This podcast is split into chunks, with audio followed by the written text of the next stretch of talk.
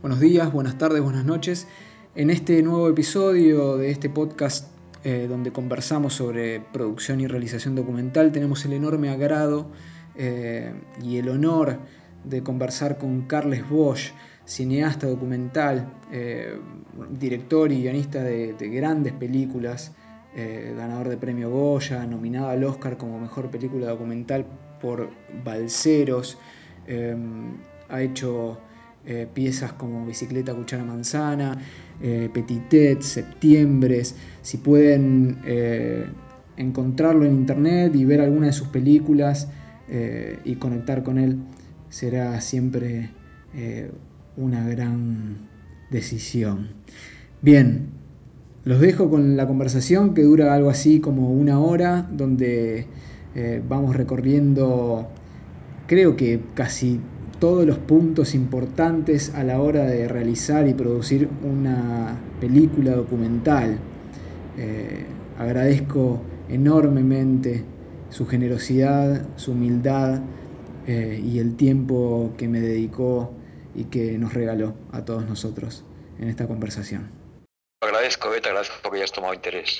No, no, gracias a vos, por favor. Muy bien. Bueno, empecé a grabar. Bueno, cuando quieras, Francisco. Empecé a grabar. Sí, sí, muy bien. No, no quiero tener. Eh, no, yo soy documentalista, no soy periodista, no tengo una lista de preguntas. Simplemente te encontré, no sé por qué motivo, en LinkedIn.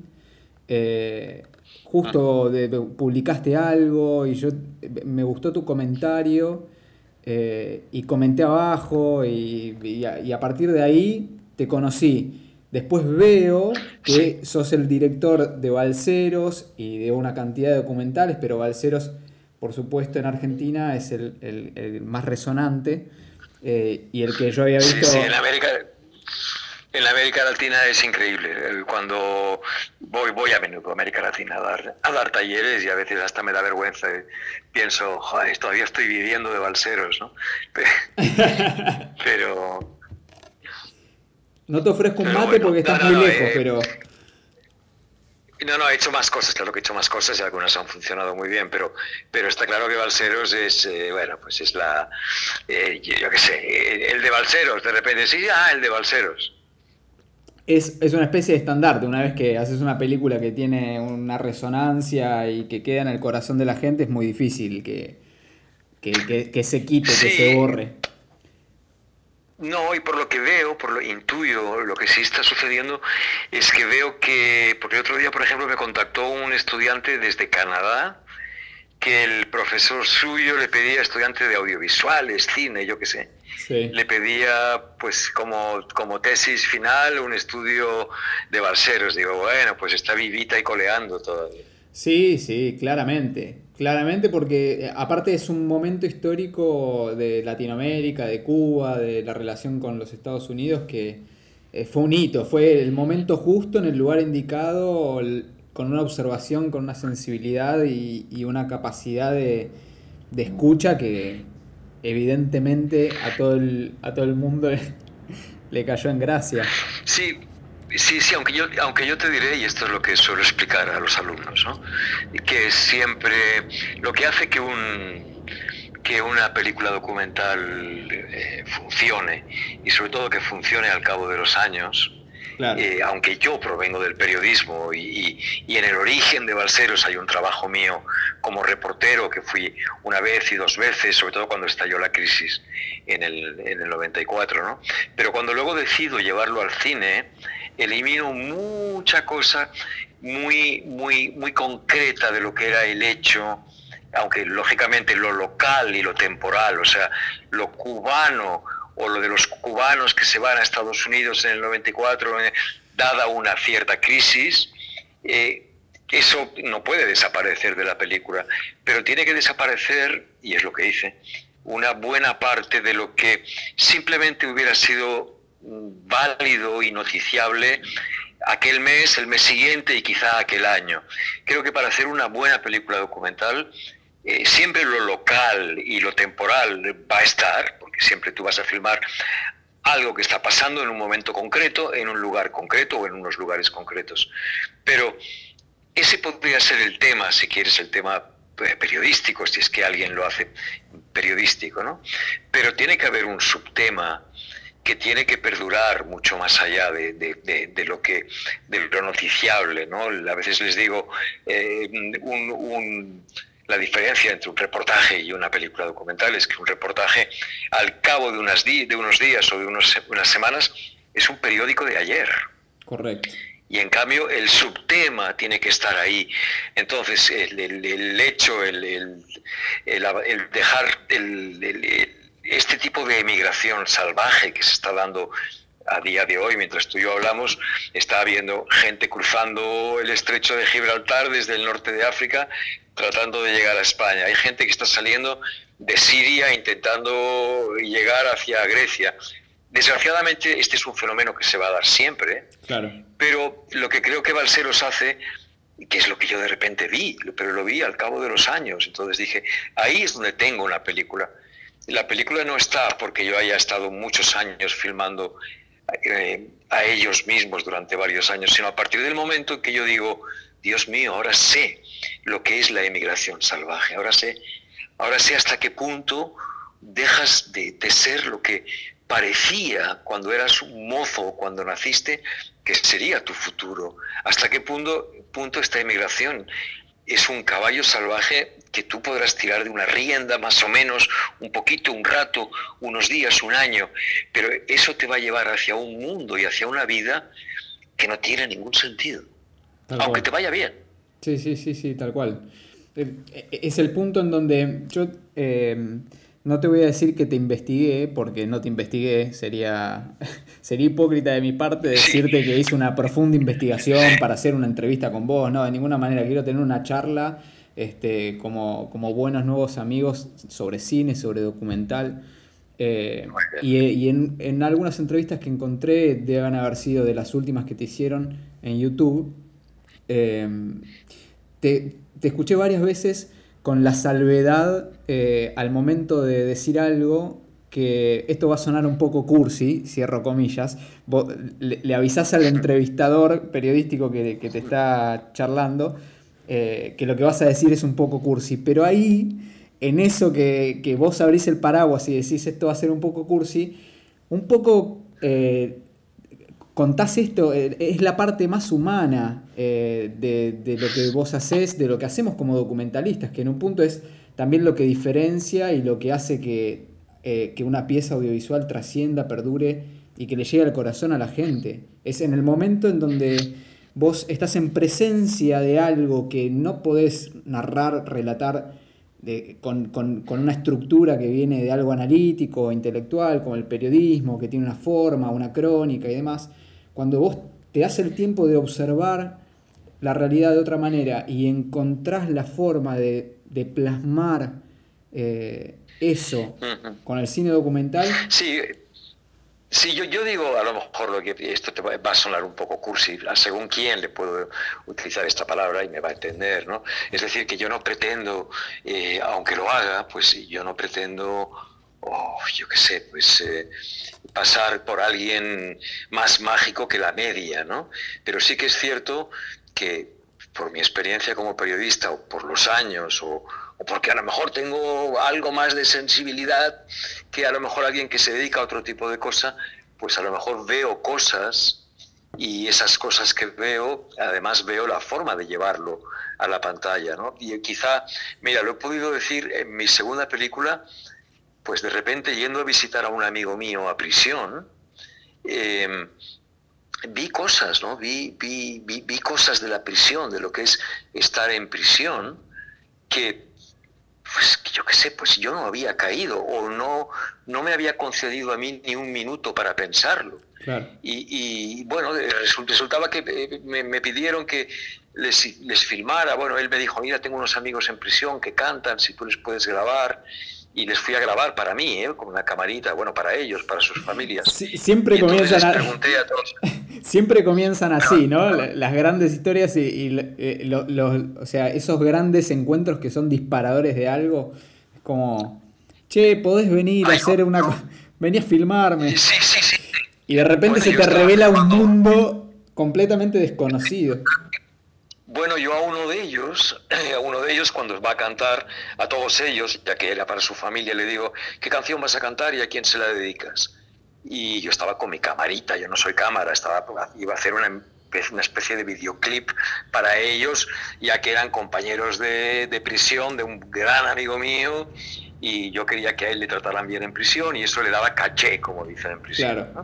Y el tipo dice, voy a cantar, era un, uno de Lituania con un pedazo de cicatriz, falsificador de moneda, y, y, digo, ¿qué canción vas a cantar? Y dice, voy a cantar 19 eh, días y 500 noches de Joaquín Sabina.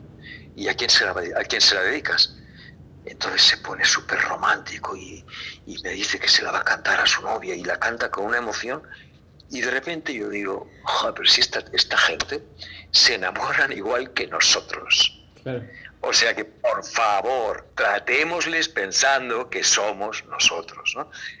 Algo tan, tan burdo, bueno, yo estaba filmándole a él, al día siguiente, yo, porque mi, mi amigo estaba en la prisión de Madrid, al día siguiente yo me había mudado, estaba en Madrid, iba a pedir permiso a instituciones penitenciarias, me dieron permiso para un año filmando en prisión y me dediqué a eso, a explicar historias de amor de la gente, o sea, historias de amor puede ser a la novia, puede ser el no ver crecer a tu hija, el no ver morir a tu madre. Entonces me, me apeteció explicar lo que es estar preso a partir de lo que es la lejanía de los seres que quieres. Bueno, por otro lado, pues me daban permiso un año, había un festival de la canción, por eso estaban ensayando, que duraba justo un año. O sea, yo creo que uno entiende que tiene una película cuando ha encontrado un tema, pero al mismo tiempo ha pensado, y además sé cómo explicarlo. Si se suman las dos cosas, tienes una película. Tal cual. Exacto. Eh, ¿Así nació Septiembre?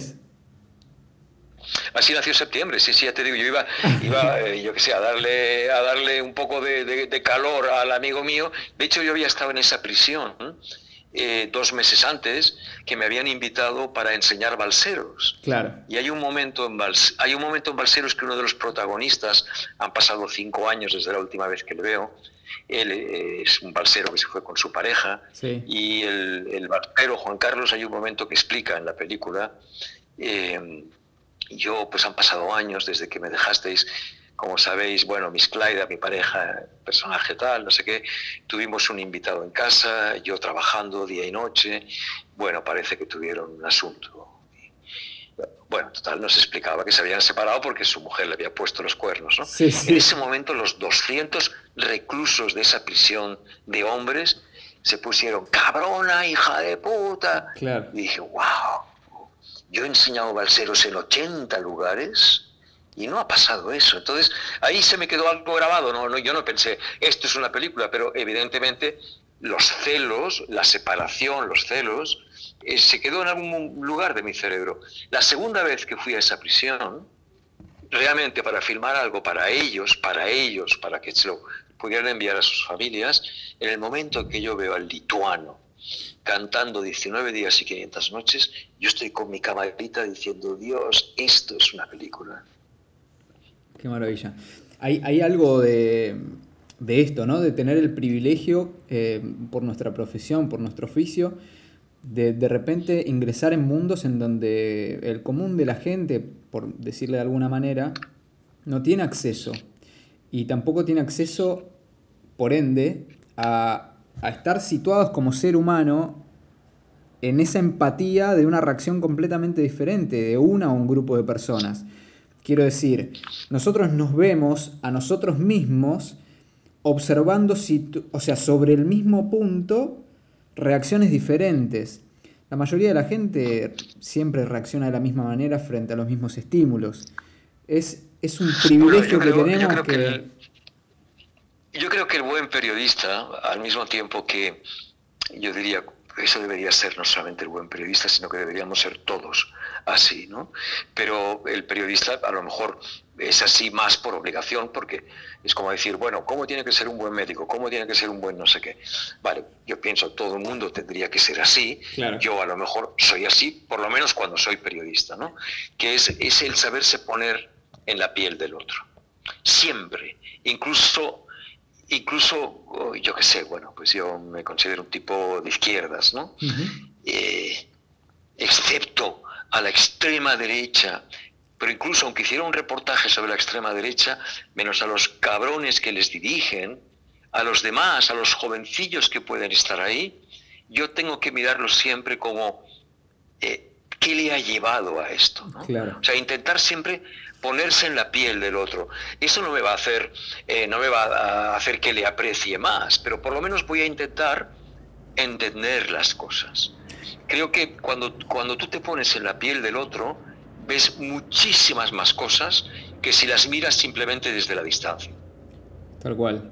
Y hay algo eh, en el ejercicio, eh, es muy difícil para mucha gente, voy a reformular lo que voy a decir, es muy difícil para mucha gente, tengo un taller de realización documental y no es académico el taller que doy, es, es justamente una vía alternativa para el aprendizaje a través de la práctica de la realización documental, en donde lo que le propongo a la gente es que, intente con su mejor esfuerzo, después vemos hasta dónde llega y cómo superar las barreras que se le presentan, pero em, que intente con su mejor esfuerzo eh, eliminar la barrera que significa físicamente y técnicamente el armamento del equipamiento audiovisual a la hora de realizar. Porque en cuanto clavan un trípode y ponen una cámara, se genera una barrera en donde se olvidan que están tratando con una persona. Independientemente de si eh, te identificas o no con esa persona. Perdés el ejercicio de, de ser un espejo de esa persona. Vos tenés que reflejar lo que esa persona tiene para decir y lo que todavía no dijo y plasmarlo en tu documental. Y es un ejercicio que requiere de humanidad. Sí, bueno, también con, los años, eh, a, mí a veces me dicen, ¿cómo consigues eh, que sean tan cercanos, que sean tan sinceros? Bueno, yo creo que, también lo soy yo cuando hablo con ellos. ¿no? Desde luego, eh, yo cuando les enseño a hacer entrevistas, lo que les digo, sobre todo no llevéis un papel con unas preguntas. Una lista de supermercado, le digo yo a mis alumnos. Claro, o sea, no, no, o sea, la gente, estamos todos acostumbrados a, dialogar y como tú decías al principio de esta conversación, a lo que no estamos acostumbrados es a que nos hagan un, cuestionario policiaco, ¿no? Entonces, siempre, siempre, incluso yo mismo con mis preguntas a veces me estoy más rato que, que ellos con sus respuestas, o lo que me dicen yo lo llevo a mi terreno y les digo, mira, hice una película sobre Alzheimer hace poco. Sí y mi, padre no tenía Alzheimer, pero estaba pasando por momentos muy malos. Y había momentos en la conversación en que yo le decía, ah, pues fíjate, mi padre tal, tal, tal, tal. En, cuanto aquello se convierte en, un diálogo, en una conversación, ya está, ya está, la cosa va a fluir sin ningún tipo de problema. Y, luego la otra cosa es que yo también lo que aconsejo siempre cuando se filma ella, no solamente entrevistas, sino cuando se filma en general. nos hemos acostumbrado mucho más a tener una cámara delante, pero no nos hemos acostumbrado a tener un micrófono delante. El, personaje que hago desaparecer más en, los momentos claves, el personaje que ha de desaparecer es tu gran amigo que lleva la percha de sonido. Eso es lo que realmente nos corta, eso es lo que realmente nos hace eh, salir de, lo natural. Que haya alguien con una cámara y, para colmo si es pequeña, eso ya no es un problema, eso no rompe la, intimidad. Exactamente, que haya un sonidista con, un boom y una caña, por ahí es un poco intimidatorio, ¿no? Hay que buscar otras fórmulas o que el sonidista no esté delante, que él no vea la percha, aunque sepa que está, que llegue un momento que la olvide, ¿no? Exacto. Así es. Em, eh, recién hablábamos, la película que acabas de mencionar es Bicicleta, Cuchara, Manzana. Sí, esta tiene ya, ah, esa es del 2000, 2010, 2011 más o menos. ¿eh? Bueno. Em, quizá, lo que quizá lo que leíste en, en, el LinkedIn es que murió el otro día. no, eso sucedió, eso sucedió justo después, sí, eso sucedió justo después y estábamos en conversación ah, ya y em, no, había sido otra cosa. Eh, había sido otra cosa, a ver si lo. Ah, no, ah, sí, sí, porque estaba. Sí, sí. ah, esta es la escaleta que trabaja. En, Barcelona. Correcto. Efectivamente, era, era la, la, escaleta de Petitet. Sí, la escaleta de Petitet. Que, yo jamás hice semejante ejercicio, pero me pareció brillante y te dejé un comentario ahí. y me parece un gran ejercicio porque esto es un tema también que incluso a mis talleres viene gente que en general ya está egresada o de lo que acá en la Universidad de Buenos Aires se llama diseño, imagen y sonido, o alguna licenciatura audiovisual, o profesionales que son periodistas o que vienen de la comunicación social y que se están abocando a la realización documental. Entonces hay un vicio en, en la mayoría de las personas que es filmar por filmar cualquier cosa sin un sentido específico, sin un norte. Sí, lo escuché en un podcast tuyo, sí. Correcto. Y, y, hay como. Y ahora que con lo digital, que no tenemos más el fílmico ni tenemos los cassettes, es una cosa que es un. O sea, llenan discos rígidos de material que no saben ni qué es lo que están filmando. Eh, con el tiempo, con el tiempo se aprende, eh, aunque a veces tu propio equipo, yo siempre trabajo con gente mucho más joven y, de hecho a veces soy el único con la experiencia y el resto de la gente debuta conmigo, ¿no? Y muchas veces se sorprenden de que yo les diga, no, eso no lo vamos a filmar, ¿no? Porque porque para ellos todo, todo es importante, ¿no? No, yo soy de filmar bastante, pero porque intuyo los posibles caminos que la historia o el personaje va a tomar, entonces tengo que adelantarme, eso también es un consejo que doy eh, en cuanto... A ver, el taller que yo doy, que estoy dando ahora, es precisamente de guion, ¿eh? Y es, eh, se titula Decidir sobre la marcha, que es, como yo no hago un guion previo... Gracias, Carles, gracias. les hago entender que en, en, el guion documental se decide sobre la marcha. Por descontado que tú tienes que tener un arco narrativo trazado, pero incluso con la posibilidad de que el objetivo que tú creías que se había marcado el protagonista o la historia puede variar, incluso el objetivo puede variar, mm, aunque a lo mejor el objetivo fue lo que te puso las pilas. En el caso de Petitet, imagínate, alguien le promete un gitano, que para un gitano la palabra dada a la madre va a misa, claro. pues le promete, le promete a su madre que volverá a poner la rumba que es un tipo de música gitana barcelonesa, es un ritmo muy barcelonés, eh, que estuvo en los años 70 y 80 muy arriba, le promete a su madre, cuando la madre está muriendo, que él volverá a poner la rumba y que, lo, y que hará un concierto en un teatro y con una orquesta sinfónica.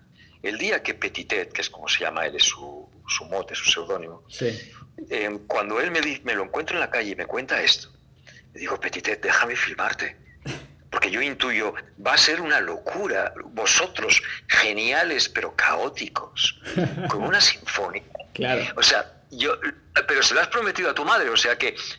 Lo vas, a hacer. Quiero filmar ese recorrido. O sea, yo, yo, yo, sabía que, no sabía si lo conseguiría. Si no lo conseguía, bueno, si no lo conseguía porque al cabo de 10 días de rodaje resulta que tira la toalla, no tengo película. De hecho, yo no fui a buscar productores hasta que no me di cuenta que ya él había vencido suficientes obstáculos en su intento de, conseguir su objetivo como para decir, bueno, todavía no hay película, pero ya me atrevo a ir a buscar un productor porque hay muchísimas posibilidades de que esto acabe bien o mal, pero habrá una película, ¿no? Y entonces aprendes, aprendes ya a... es verdad que no hay que rodarlo todo, pero al mismo tiempo a veces también aprendes a rodar cosas que el equipo, si no tienen experiencia, no entienden por qué quieres rodar esto. Tienes que decirles, no sé, imaginad, ¿no? Que de repente Petitet, eh, yo qué sé, hace tal cosa, ¿no? Y nosotros, si en el minuto, si al cabo de una hora y veinte minutos de película, Petitet hace tal cosa, eh, y en cambio durante la película no ha habido ninguna pista de algo de eso, eso también en una película de ficción se considera un fallo de guion. Eh, las, cosas más, las cosas más maravillosas que se le puedan ocurrir a un guionista que, que pasan en, en, ficción, ¿eh?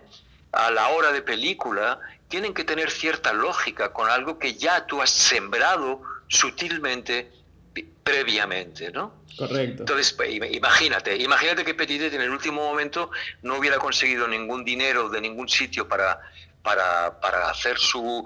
y hubiera tenido que sacar el dinero pues de, de, otra cosa que él de vez en cuando hace, como hacen muchos gitanos, que son chatarreros. Sí. No puede ser que cuando faltan 10 minutos para acabar la película, de repente, ah, pues mira, la solución es, voy a hacer, eh, voy a vender chatarra. Eh, sí, sí, resulta inverosímil. Engañándole, a un tonto, vendiéndole no sé qué. Eh, pues yo dije, no, yo quiero filmar a Petit de chatarrero. Pues porque si algún día pasa esto, luego también sirve para describir el personaje. ¿eh? Claro, claro. Pero sobre todo, eh, es como, no sé si eran Hansel y, Hansel y Gretel que dejaban caramelitos en el camino para saber dónde estaba el camino. Sí. esos caramelitos, esos mojones, tienes que ir filmándolos porque no sabes si los vas a utilizar, porque tú no sabes, puedes intuir cosas del futuro, pero no todas. Exacto. Bueno, eh, respecto a lo de Hansel y Gretel es bastante interesante. Yo la analogía que planteo en general es eh, que hacer un documental es como cruzar un arroyo de esos de montaña, donde tenés diferentes rocas o piedras a lo ancho del arroyo, y vos sabés que querés llegar del otro lado, pero no sabés qué piedras te llevan del otro lado. Y no te queda más que hacer el ejercicio de probar cada una de las piedras, aunque te mojes hasta la cintura. Y alguna, alguna puede llegar a fallar y tenés que volver a la piedra de atrás. Y necesitas flexibilidad y humildad y, meterte el orgullo en el bolsillo para poder retomar otro camino, porque es un poco eso lo que sucede, ¿viste? Bueno, pero tú tienes que ir intuyendo cuáles van a ser esas piedras, ¿no? Esa piedra a la cual podrás volver hacia atrás. Eh, yo, yo sería, se parece a lo tuyo, ¿eh? Yo lo que digo es que cuando tú, no sé, cuando yo digo, por ejemplo, en el caso de, de Petitet, yo es como lanzar con una caña de pescar, ¡zum! lanzas el, el anzuelo con, con, la caña, ¡zum! mi película va de aquí, donde estamos, a allá. Ok, de momento no es más que un hilo, pero esto en su momento tendrá que ser un puente sólido. Entonces, lo que es un hilo Vamos a ir convirtiéndolo en un puente. Vamos a ver eh, qué columnas intuimos. Eh, bueno, pues columna aquí y otra columna más allá. Ah, pero ¿y si de repente cuando llegamos a esa columna, igual la segunda columna ya no nos sirve, porque el objetivo ya no está allá? Bueno, pues entonces tienes, por eso llega un momento que tú tienes que ir marcando algunas bifurcaciones, porque no sabes qué camino final tomará. Yo creo que lo de las piedras que tú dices es muy cierto, es muy cierto, y, cruzando el río, en lo que tú explicas que está muy bien, es que siempre puedes volver atrás y decir, bueno, estábamos perdiendo tiempo, cosas que rodamos ahora sabemos que no nos servirán, porque el camino ya no es ese, es otro. Ah, pero en ese otro también tienes que seguir trazando, poniendo piedras y piedras y piedras. Sí, eh, y, funciona un poco así, donde mm, donde no puedes comprar un mapa para, seguir un camino que estás andando en el momento, ¿no? No puedes comprar un mapa para, cruzar el río, tenés que cruzarlo, tenés que lanzarte a hacerlo y la realidad te va llevando por el camino que corresponde. Bueno, algunos, algunos directores, yo pienso que han comprado el mapa eh, el primer día y han comprado el mapa, eh, han encontrado una carretera y han decidido que irán por esa carretera y se equivocan se equivocan. Yo lo veía cuando trabajaba de periodista, que yo veía que había periodistas que hacían una pieza de media hora. Yo estuve mucho tiempo trabajando para la televisión pública catalana como reportero, y yo veía que había compañeros míos que cuando empezaban a rodar ya tenían escrito el guion. Y, yo pensaba, ¿cómo puedes tener escrito el guion? Y, o sea, no es que luego, si se encontraban que la verdad era muy distinta a lo que pensaban, iban a mentir en beneficio de su guion. No, no, no quiero decir esto, ¿no? Lo que quiero decir es que, bueno, yo qué sé, yo, yo, yo, he visto, yo he visto periodistas, por ejemplo, eh, ir a hacer un reportaje con el realizador, el montador, el no sé qué, no, perdona, con el montador, con el cámara, y, o realizando ellos, y cuando ya habían filmado, porque como eran reporteros les enviaban a otro país, yo le decía, bueno, ¿y ahora qué harás si te vas a otro país? No, nada. Yo escribo el texto y se lo paso al montador. ¿Cómo puede ser?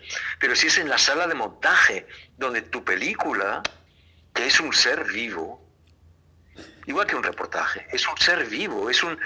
Eh, no sé si conoces un grupo de teatro que se llama Tricicla, que hace el mimo, que es Tricicla tiene un número que yo recomiendo y ojalá está en, está en internet, está en YouTube seguro, en el que los tres van van eh, con los simplemente van como desnudos con, con pañales de bebé. Estos pañales de los bebés para hacerse el pis encima no y, y, los tres van caminando como caminan los niños cuando apenas están empezando a aprender a caminar. Que van se van hacia un lado y parece que se van a caer y entonces giran y se van hacia la izquierda.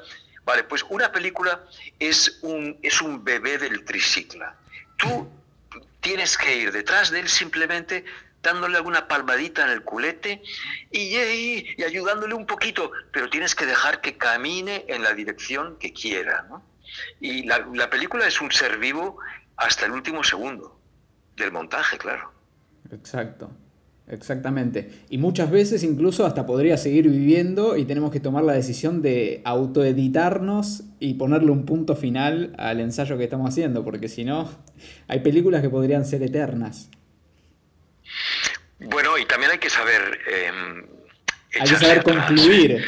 Eh, y bueno, no, no, no, no, y hay que saber decir he perdido dinero, pero no sigo. O he estado todo un año entusiasmado con una idea tengo que dejarla. Yo creo que también se aprende, aunque sea doloroso, eh, uno tiene que hacer la película cuando tiene muy claro, muy claro, muy claro lo que quiere contar y la forma, no, no, no el cómo, sino la forma más o menos, qué, qué estilo, yo creo que esto hay que hacerlo así, así, así. Pero puede llegar un momento en que te des cuenta que tu protagonista no es bueno frente a la cámara, claro. o que no vas a tener presupuesto para que tu historia eh, no sé, yo, yo tardo, yo, mis historias duran mucho tiempo, también lo reconozco, ¿no? Eh, por eso por eso yo no puedo vivir de esto, porque pues estoy tres años, dos años o cuatro años, y lo que teóricamente al final, si llega un dinero, cobra alguien por dirigir, dividido por los años que has estado, no, yo tengo que seguir dando clases y haciendo otras cosas, ¿no? Claro. Pero llega un momento que te das cuenta, por lo menos yo lo creo así, que si tú explicas una, en tu película, eh, hay una historia que contar eh, y esa historia necesita de, cierta, de cierto paso del tiempo, porque el paso del tiempo es lo que hace crecer a los protagonistas. Eh, e incluso en las películas de ficción, el, el guionista, el, que creó la historia, llega a la conclusión, uy, yo necesito que esta historia sea 10 años en la vida de ese matrimonio. Mm, claro. O un siglo de la dinastía de no sé quién. O una noche en la que el niño se quedó solo en casa y le pasaron mil cosas. Pero él siempre se da cuenta que necesita un paso del tiempo para que el personaje vaya creciendo y que la historia vaya hacia algún lugar. Yo recomiendo, recomiendo siempre, cuando llegues a una, idea, que digas, eh, ¿cuál es la cronología? Y si la cronología perfecta, por ejemplo, yo pues creo que para explicar lo de las cárceles en septiembre, en, una película de ficción, yo no habría estado un año. O sea, habría sido algo más de un año en la vida de ellos. Pero cuando yo tuve permiso para un año y me di cuenta que mm, eh, cada septiembre hay un festival de la canción y que los que yo elegía como protagonistas eran los que aquel año se presentaban en el festival de la canción. Y mi película acabará cuando vuelvan a presentarse el año que viene, ¿no? Bueno, de hecho, la película se llamaba Septiembre en plural, pero yo hasta pensé ponerle muchas S al final, como diciendo, incluso cuando acaba la película, tú ves que la que ha ganado, que es la que ganó el año anterior, vuelve a hacer lo mismo, se quita los zapatos de tacón con los que ha cantado en el concurso, en la propia prisión, y camina, camina otra vez hacia su celda. Porque le quedan un montón de festivales de canción, ¿no? Y yo creo que a veces te das cuenta que la cronología que realmente podría sustentar lo, tu, tu, tu, película no es asumible. Tal cual. No es asumible. Eh, eh, ahí también hay otras cosas a aconsejar. Bueno, a lo mejor tu historia principal no tendrá la cronología perfecta, pero a lo mejor hay algo dentro de tu película que puede tener una cronología menor que a lo mejor no es la del protagonista, sino que es de una trama secundaria, pero que te va a servir también para que esa cronología la vayas recuperando de vez en cuando, Porque el espectador necesita, yo también lo veo así, ¿eh? no sé qué piensas tú. Creo que el, el espectador em, en el minuto 6 o 7, como muy tarde, tiene que saber cuál es el, el pacto que tú le estás proponiendo. Claro. Diciéndole, ok, esta es la película que tú vas a ver. Claro. Sí, sí, sí, claramente. Después, o sea, eh, por un lado eso y por otro lado la plasticidad que te da el hecho de filmar el documental de esta manera, eh, donde no hay una rigidez, sino que la realidad te va interpelando y vos vas filmando siendo consciente de cuál es tu personaje, cuál es tu película, agregando este, subtemas y demás, pero esta plasticidad y esta flexibilidad de, poder incorporar historias te va dando colores y ribetes eh, que complementan y te son funcionales, sobre todo en estos momentos en donde te haces cuestionamientos narrativos o te haces cuestionamientos de mm, va a funcionar, me da el tiempo, ¿cómo hago para contar esto? En, menor tiempo de producción, pero llegar al punto que quiero explicarle al espectador respecto de esta temática.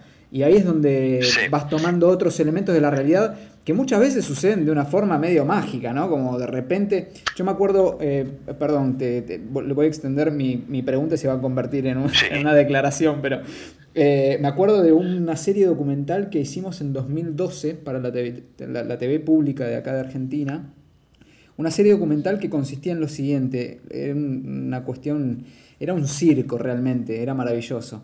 Eh, se llamaba Filma tu aldea, eh, deviniendo de, del proverbio pinta tu aldea y pintarás el mundo. Bueno, filma tu aldea y filmarás el mundo, era la idea que había tenido eh, el realizador que llevó esta idea a la televisión pública. Fue finalmente una coproducción y nos encontramos rodando durante todo el año con Motorhome viajando por toda la Argentina, que es grande como Europa, eh, y cayendo en lugares como si fuera un circo y en cinco días montábamos, por un lado, un cortometraje de ficción con la gente del pueblo, y por otro lado lo que hacía yo era filmar el documental como si fuera un making of de cómo la gente del pueblo hacía ese cortometraje de ficción. Luego hacíamos entrevistas, venía un actor o una actriz famosa de Buenos Aires al pueblo este remoto en medio de la Argentina y la verdad que se creaba un, clima que era una experiencia espiritual directamente. Y cómo hacer para, en una, en una, serie documental de 13 capítulos donde la temática es siempre la misma y donde ya después del tercer pueblo eh, las historias urbanas y las historias rurales eran medio las mismas. O sea, los mitos que la gente contaba en los cuales se basaba el cortometraje que hacían eran medio los mismos. Entonces, el documental tenía que tener otros ribetes y esos ribetes se lo dan los personajes y los vínculos entre los personajes. Y muchas veces gente que, por ahí no le prestás mucha atención termina siendo el gran personaje o, el, color de, de, tu, de tu capítulo o de tu película. Y la gente muchas veces se acuerda más de ese personaje que le dio color y que terminó reforzando tu historia Em, que, de la cuestión principal, sobre todo cuando haces algo repetitivo, en donde el punto... Sí, sí, sí. Está muy de moda hacer series documentales, ¿viste? Sí, sí, a mí, a mí me, han, me han ofrecido dos, pero en la primera dije que sí, al día siguiente decir que sí, me atreví a llamar al productor y decirle, no, para nada, esto no es para mí. No, no, no él, me decía que, bueno, es verdad, que es verdad que como reportero de televisión tantos años, en un programa que es prime time, eh, líder de audiencia, donde te tocaba pues hablar del SIDA hace un montón de años, o de de repente pues el paro, o las pensiones, o un conflicto armado aquí, o sea, cosas de este tipo. Eh, cómo conseguir, cuando además ya había bastantes canales de televisión, cómo conseguir que el espectador eh, te preste atención. ¿no? Mira, aunque suene un poco mal, pero es así. Con mi primera película me, nominaron al Oscar. Y siempre me lo decían. La pregunta era, ¿primera película y nominado al Oscar? Sí, pero llevo veintipico años haciendo programas de media hora donde tenemos que conseguir que el espectador nos siga. Entonces, eh, creo que ahí es donde yo ya aprendí a, que, a que mm, lo que hacemos nosotros tiene que ser espectáculo, pero no que, no que no se me malentienda. Tiene que ser como cuando en su momento se dieron cuenta que la gente estaba harta de leer en la prensa escrita eh, lo que se llamaban informes. Y en los años 50 y 60 hay una revolución total en la prensa escrita que se llamó nuevo periodismo. Sí. Que es cuando le, piden, o sea, infórmame por favor de, de estas elecciones, o eh, infórmame de esta enfermedad, o de esta, yo qué sé, de algo que está sucediendo terrible en nuestro país. Pero no les aburramos. Ahí es cuando empiezan a darse cuenta que la gente le gusta más que le cuenten historias a que le lean un informe. Claro. Entonces, la, la, habilidad está cómo conseguir, sin ser ni mucho menos sensacionalista, siendo serios, cómo conseguir que alguien que no hubiera dado ni un minuto de su tiempo por saber algo sobre el SIDA en su momento, o yo qué sé, o ahora sobre tal cosa, o sobre tal conflicto, cómo conseguir que se quede atrapado, pues atrápale atrápale, utiliza, eh, búscame buenos personajes, que haya una historia dentro, que, que, no se aburran. Ahora, tienes que conseguir que una vez acabe tu documental, mira, bicicleta, cuchara, manzana, yo tenía que mm, explicarle a la gente el ABC del Alzheimer. Para lo cual tuve que aprender de la, de la A a la Z. ¿eh? Tal cual. O sea, que tienes que aprender de la A a la Z para saber qué es lo más importante, porque no era una película científica, pero también tenía que ser científica. Claro. Entonces, consigues ir incorporando estas cosas mucho más aburridas, mucho más aburridas, bueno, pues porque tienes que tener buenas historias, tienes que tener buenos personajes. De todas formas, claro, yo no, yo no, a mí una de las series que, que, me, que me propusieron, me dijeron, no, pues llevas con tu experiencia de tantos años consiguiendo eh, pues que la gente vea cosas que a lo mejor eh, a priori no eran, porque el tema era realmente no era nada atractivo, pero debe haber tal fiebre ahora por las, las, las series documentales que las plataformas están pidiendo series. Entonces, una productora muy, muy importante, pues habían estado investigando un tema que sucedió en España, terrible, bueno, el, el, la máxima corrupción en el negocio alimenticio, alimentario, negocio alimentario. Bueno, una, eh, una, falsificación de un aceite que mató a un montón, de personas. Bueno, han pasado muchos años, eh, no queda nadie de aquella gente que luchó para intentar eh, defender a los enfermos, las tesis que hablaban de que bueno, que detrás de esto podía haber una multinacional, que no sé qué no, no, no me quedaba nadie, no, no, encontré, no encontré una fórmula medianamente atractiva para que la gente eh, esté una hora eh, cada semanita viendo un capítulo sobre el escándalo del aceite de la colza. Claro. O sea, a veces hay que decir que no. Y mm, antes tú hablabas de, de bueno, que, que no filmarlo todo. Eh. yo creo que también una de las cosas que se aprenden es cuando tú tienes el tema, Vamos a, poner el ejemplo otra vez de la prisión. Cuando yo lo que decido es que lo que yo quiero explicar es que esta gente se enamoran igual que nosotros.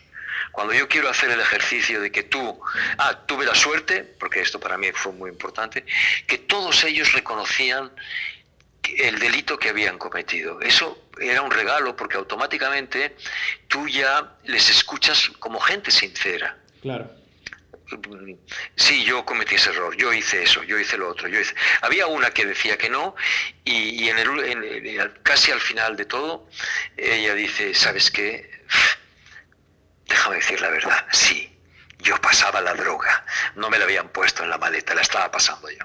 La mexicana que precisamente ganaba el Festival de la Canción. Y bueno, entonces yo, yo una vez con el equipo tengo muy claro, muy claro, y les digo, lo que vamos a filmar es eso. Hasta tal punto de que si de repente hay un motín en prisión, bueno, en las prisiones españolas hay un motín cada 10 años, o sea que hubiera sido algo súper extraño. Eh, yo les digo, si hay un motín en prisión, excepto si uno de nuestros protagonistas es el líder, no vamos a filmarlo, va, lo filmaremos y lo enviaremos al, a los del noticiero, pero en la película no me interesa para nada. Estás, el, nuestra película es otra.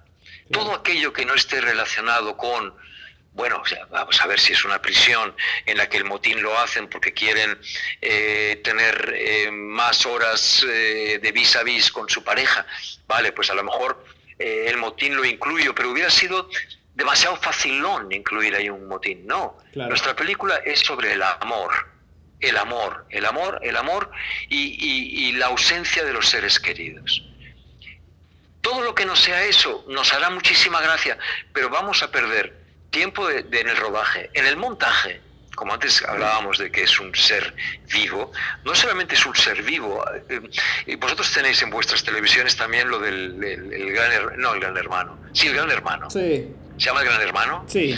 Vale, yo también digo que la, película, por eso esto que te hizo gracia del de LinkedIn con, con, las secuencias colocadas ahí, yo, mis películas acaban teniendo entre 34, 35, 40 secuencias, que luego he leído que en las películas de ficción también. Yo he empezado a leer libros de guion de ficción a partir del éxito de Balseros y dije, ah, wow, pues mira, pues por intuición o porque todos todos narramos, precisamente nuestra profesión tiene algo de muy fácil. Narramos, o sea, no, no operamos a corazón abierto, narramos, cosa que hacemos cada día, ¿no? Bueno, pues, bueno, ahora me perdí, no sé por qué te contaba eso. Eh, sí, eh, eh, es eso, es no solo... Ah, sí, sí, sí. Sí, decime. Eh, lo de las secuencias, ¿no? Lo de las secuencias. Hay secuencias, que incluso yo este error puedo cometerlo todavía, que a pesar de que doy clases al respecto, pues yo en mi próxima película a lo mejor acabo filmando una secuencia pues que me parecía maravillosa y a lo mejor es la que le cuentas a los amigos, ¿qué tal te está yendo? ¿Estás rodando? Sí, wow, ayer rodé una secuencia, va a ser un bombazo, porque wow, secuencia que se la cuentas a todo el mundo, maravillosa. Llegas a la sala de montaje y cuando llega el momento de incluir esa secuencia, esa secuencia es expulsada por de la casa de Gran Hermano por el resto de los de los eh, que están en la casa de Gran Hermano. Le dicen, "No, tú no eres de esta película." Tal cual. Porque hay, hay en esto de la narración, hay hay un fluir natural. Eh, vos no, no, podés meter un número en una cuenta que te interrumpe la cuenta. Si de repente vos filmaste una secuencia que te parecía espectacular y que te parecía muy emocionante y demás, pero vos venís contando después 1, 2, 3, 4, no podés meter 9. 1, 2, 3, 4, 9. no, es 1, 2, 3, 4, 5, 6, 7, 8, 9. Y si tu película termina en el 8 y el 9 te queda fuera, bueno, hace otra película o usalo, usalo en las redes sociales, pero tu película narrativamente se cuenta del 1 al 8 y no te puede saltar ningún número y el fluir natural que va a atrapar al espectador y que va a llevar de, una, de un momento de la película a otro momento de la película, es en esa secuencia eh, tal como es. No, no puedes inventar o meter forzadamente una secuencia porque tenés como, como una especie de apego a un, a un momento que filmaste, ¿no?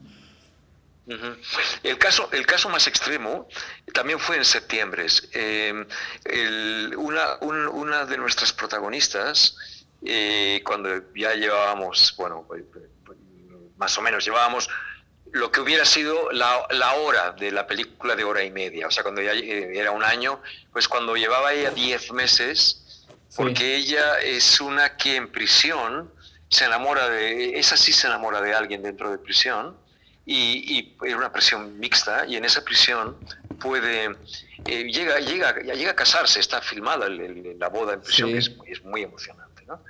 Pero eh, nosotros no trabajamos nunca el tema del posible embarazo de ella, porque eh, en el equipo yo incluí, incluí dos, mujeres, digamos, el, camarógrafo, yo, y dos mujeres que llevaban la producción, pero que también las utilizaba porque los personajes yo quería que les entrevistáramos mm, por separado, o sea, distintas varias veces, y cada uno, pues, a lo mejor, pues, por ejemplo, con las mujeres pudieron tener una gran afinidad para según qué temas, etcétera, ¿no? Bueno, pues eh, una de ellas le pareció entender que Estefanía no podía tener hijos, lo entendió mal, con lo cual es un tema que nunca tocamos. Claro. Y un día, como te digo, ya llevábamos, ya se habían casado, eh, tal, y les pasaban distintas cosas durante este recorrido de un año, y de repente un día nos llamó la suegra de Estefanía, que estaba fuera de la cárcel, y nos dice, tengo una noticia para ustedes,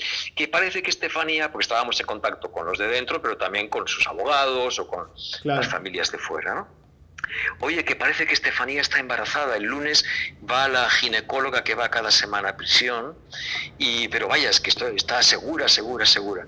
Ah, mi equipo dando botes, como eran los primeros, su primera película. ¡Wow! ¡Qué bueno será Estefanía embarazada! Pues vamos a filmar el momento en que se lo dice. Yo les digo, no, no vamos a filmarlo. Es lo que antes te estaba diciendo, o sea, un, buen guionista, incluso en la ficción, si se le ocurre algo maravilloso y lo pone eh, a la hora de la película que está viendo, y por más maravilloso que sea, si no responde a ninguna lógica, si no ha habido un Hansel y Gretel previo, claro. eso no funciona. Bueno, sucede mucho en las coproducciones o en cuando dentro de un equipo de realización se dividen en dos unidades. Y es muy difícil a veces, eh, porque la gente viene muy entusiasmada muchas veces con lo que vivencia en, la vida real y por ahí la película no va por ahí. entonces, sí, claro, claro, claro, claro. Después tendrá que ver con la intensidad de la gente y con los roles de cada quien dentro de la producción respecto de... Pero se generan muchas veces forcejeos eh, importantes, muchas veces atraídos desde los egos de cada uno de los productores, de los, ¿viste? de los camarógrafos, de los directores.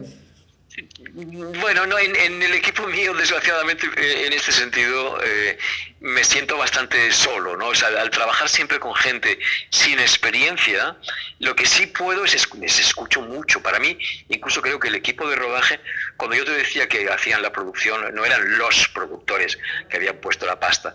Eh, en, el, mundo nuestro, los productores, mejor que los que han puesto la pasta, por favor, que estén calladitos. Sí, sí, sí, primero, porque lo viven todo desde muy lejos.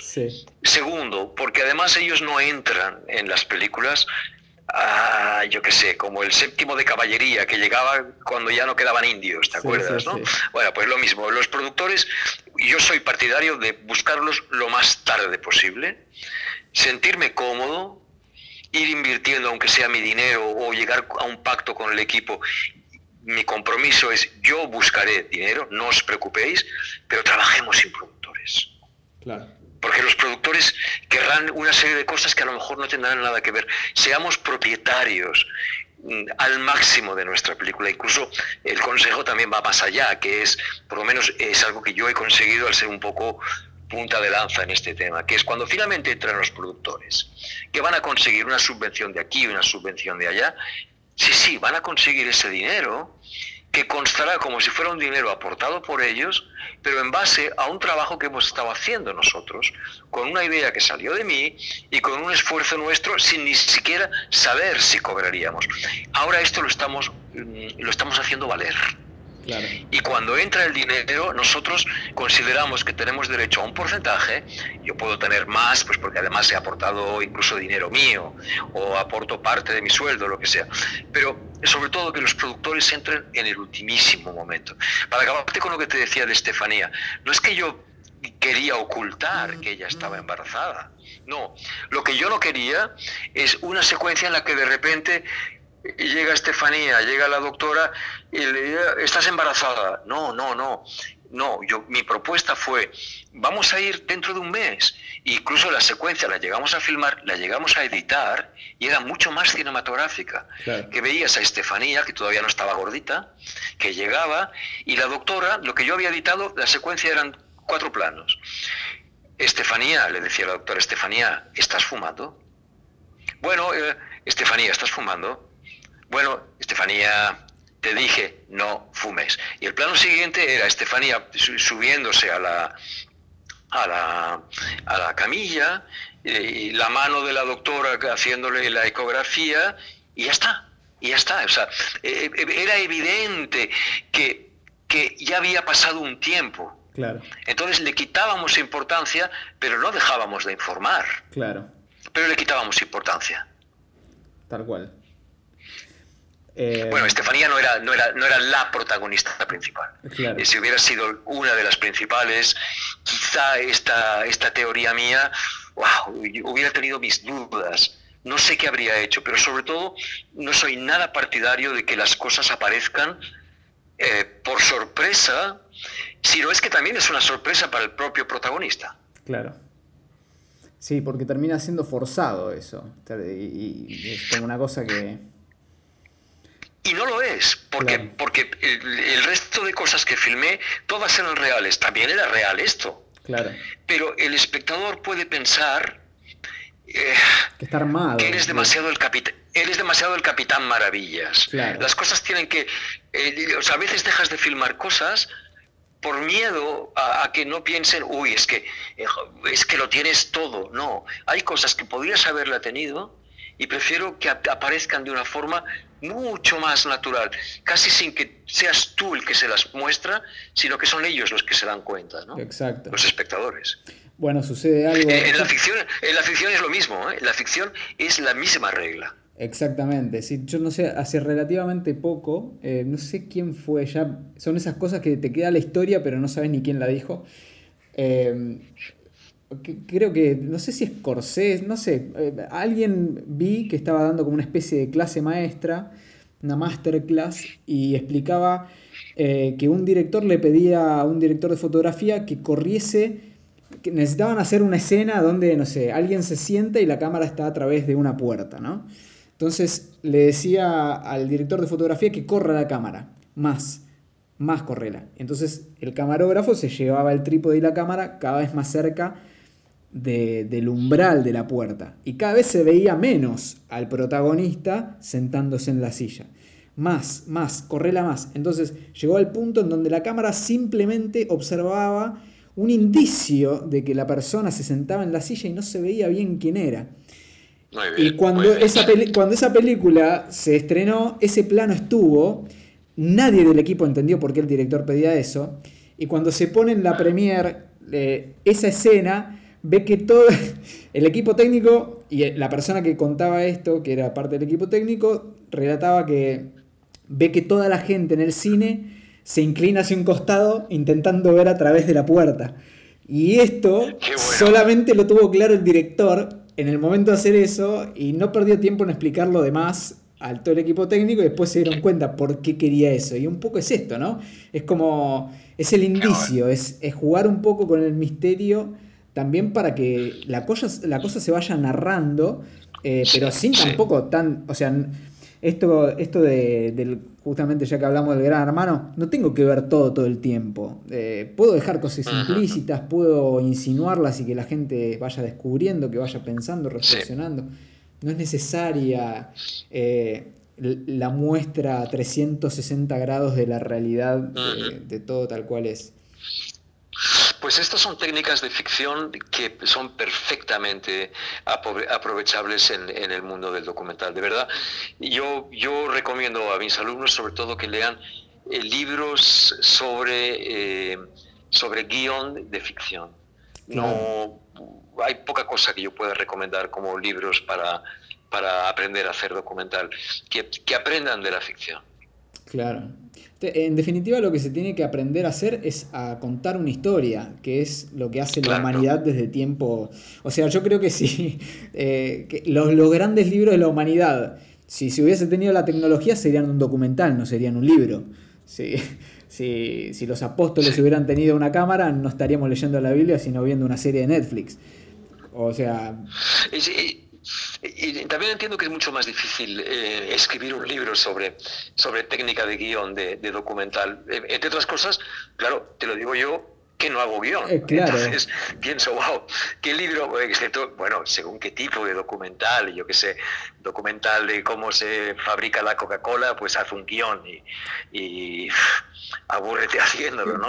Pero si lo que tú vas a explicar es algo que está vivo, que, que, en el que los propios protagonistas están aprendiendo mm, ellos al mismo tiempo que tú lo estás filmando, en una película de ficción, el espectador aprende al mismo tiempo que el protagonista aprende.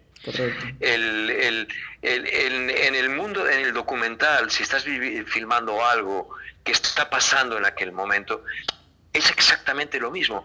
El espectador está aprendiendo al mismo tiempo que aprendió el director, que fue el momento en que aprendió el protagonista. Exacto. Cuando, cuando, un, cuando, cuando un balsero eh, finalmente le detienen y le dicen, no, no, no podéis llegar a Estados Unidos, ustedes van a ser detenidos y les vamos a llevar a la base naval de Guantánamo.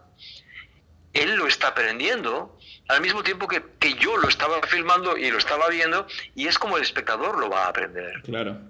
Se requiere un estado muy particular como realizador documental al momento de estar en esas situaciones porque eh, estás decidiendo muchas cosas, estás interpretando la realidad, la realidad te está atravesando a vos y al mismo tiempo vos la estás plasmando para mostrársela a terceras personas, a un público.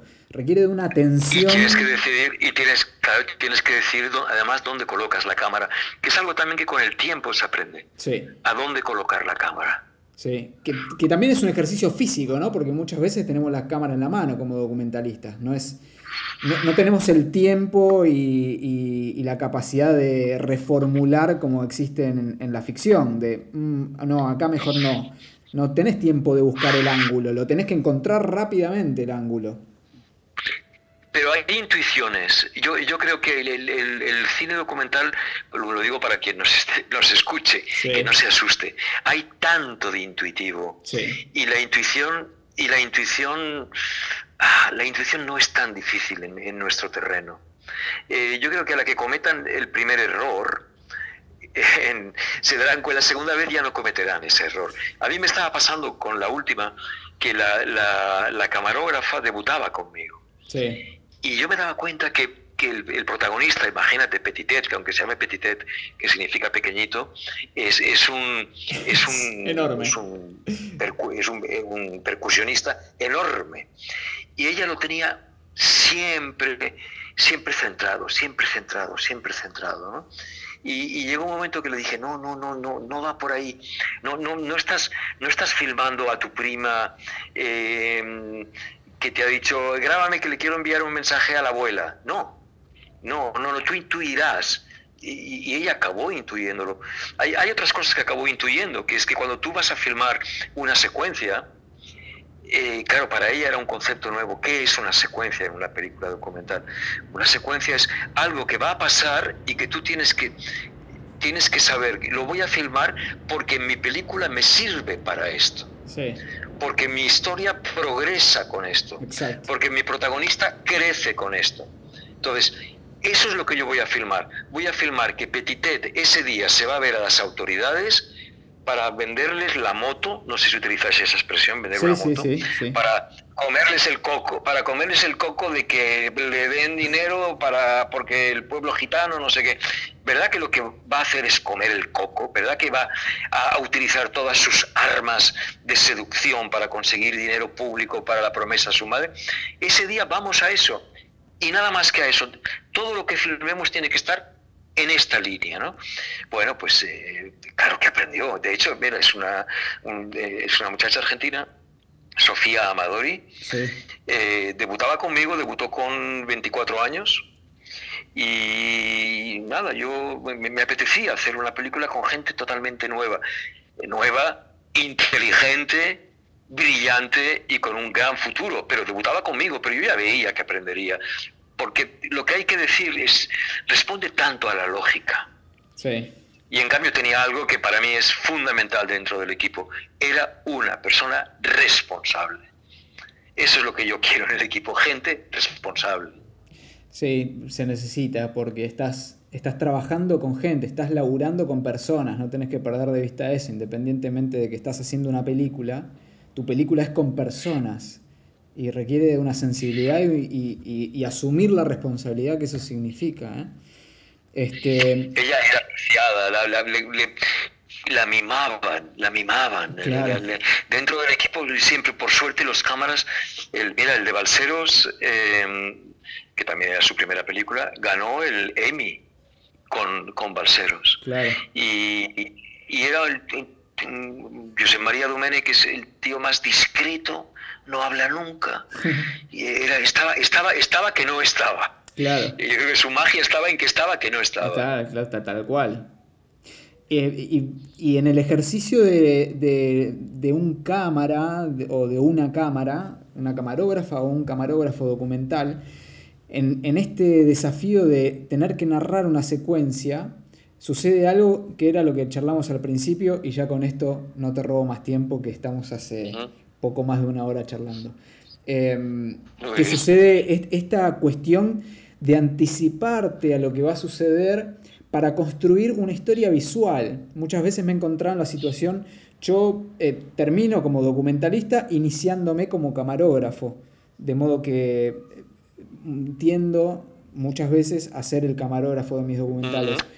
Y, sucede esto, ¿no? Como ya de tantas secuencias de, la vida, de las personas que, has observado, te das cuenta sin que te lo digan y sin vos dirigir a la gente, qué es lo que va a hacer. Esta persona se va a bajar de un auto, va a entrar a tal teatro y después va a saludar a tal persona. Y vos te vas moviendo con la cámara físicamente para, ya pensando en los encuadres que vas a tener, pensando en el montaje de cómo esa, esa, esa secuencia. Y es un ejercicio que te lo da la realidad. Sofía, la, primera, la primera vez que fuimos a montar, aunque fuera como ejercicio, la primera secuencia que robamos, ella se dio cuenta enseguida de que no me había ofrecido un final de la secuencia. Claro.